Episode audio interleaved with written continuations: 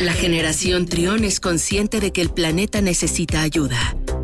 Los ingenieros en biotecnología, Nicolás Ángeles y Daniel Lira, nos guían para explicarnos qué podemos hacer por la Tierra. Miércoles de cero emisiones en Trión Live. 12 con 22 minutos y en esta ocasión le damos la bienvenida a Daniel Ira, ingeniero en biotecnología.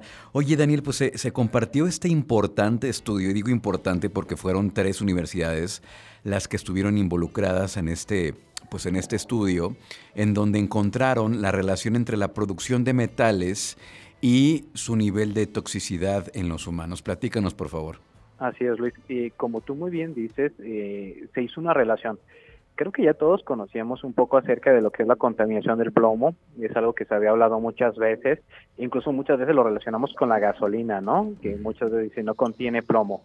Eh, sin embargo, ahora se hace un estudio muy importante de tres universidades, que son investigadores de la Universidad Hebrea de Jerusalén, la Universidad de Viena y la Universidad de Sapienza en Roma. Entonces, realizan un estudio donde hacen y descubren que en los huesos de muchas personas han encontrado alrededor de, una temporada o un tiempo preciso en Roma, encuentran que hay plomo en los huesos de estos seres humanos. Este estudio científico, Luis, se analiza con fragmentos de huesos, eh, específicamente de 130 personas que vivieron, como te digo, en Roma desde hace 12.000 años hasta el siglo XVII. Entonces, estuvieron haciendo el análisis de contaminación por plomo eh, en distintos tiempos y pues encontraron precisamente esto, que la exposición al plomo eh, se encuentra en las personas y se encuentra o queda como un marcador en los huesos. Entonces concluyen que pues hay una estrecha relación entre las tasas de producción de plomo y las concentraciones de plomo en los seres humanos del pasado. Mm, eh, sí, recordemos que Roma, sobre todo los romanos, tuvieron mucha producción de lo que eran metales. Normalmente la producción y extracción de plata viene muy de la mano de lo que es el plomo hay que tomar en cuenta que el plomo es un elemento sumamente tóxico y este plomo tiende a descomponerse con el paso de los años.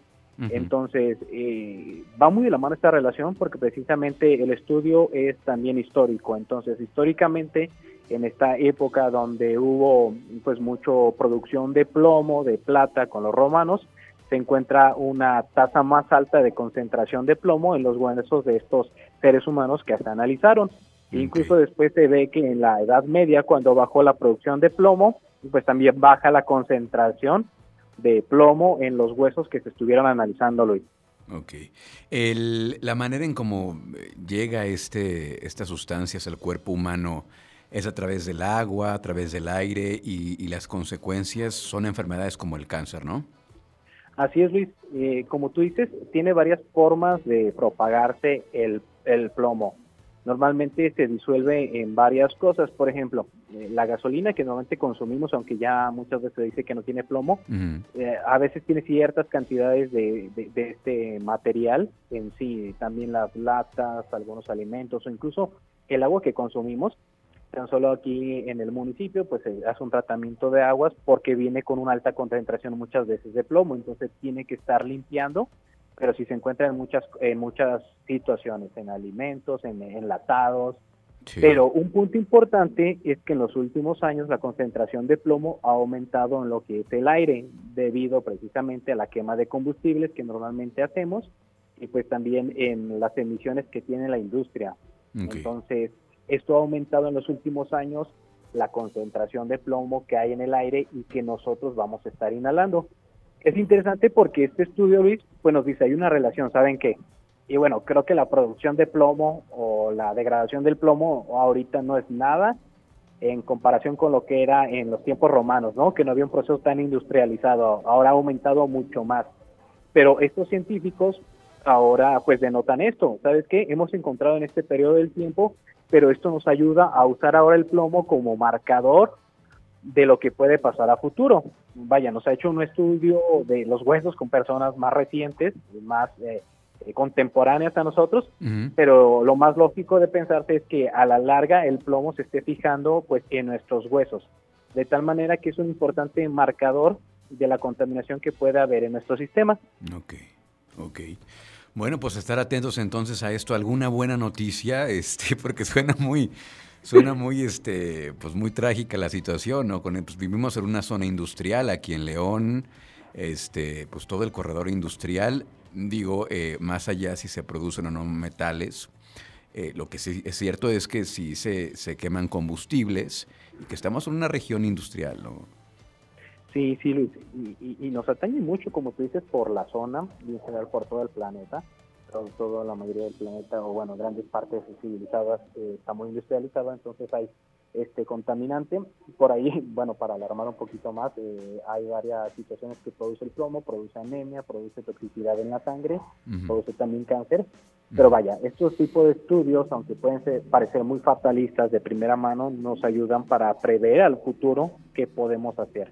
Muchas veces estos estudios en un tiempo, pues sí, fueron, como lo, como lo decimos, exagerados, fatalistas, pero bueno, nos dan un parámetro de realmente preocuparnos y empezar a hacer algo para futuro, ¿no? Si ya vimos que en el pasado con producciones muy pequeñas, por así decirlo, en Roma, fue un factor contaminante, es hoy en día más, ¿no? Entonces, eh, prestamos atención a algo que a lo mejor ya no habíamos prestado, como lo era el CO2 en la contaminación del aire. Ahora sabemos que también el plomo, tiene efectos, y entonces no podemos dejar de lado uno u otro, sino que son igual de peligrosos para la salud humana. Claro. Bueno, pues estar atentos entonces a, esta situación del plomo y estar atentos también a, qué estudios, qué eh, estudios, pues, eh, digamos, más recientes hay, hay perdón, sobre cómo, cómo ha evolucionado esta situación en la actualidad, ¿no? Sí, Luis. Y, pues como tú dices, eh, avanza de acuerdo a avanza la humanidad.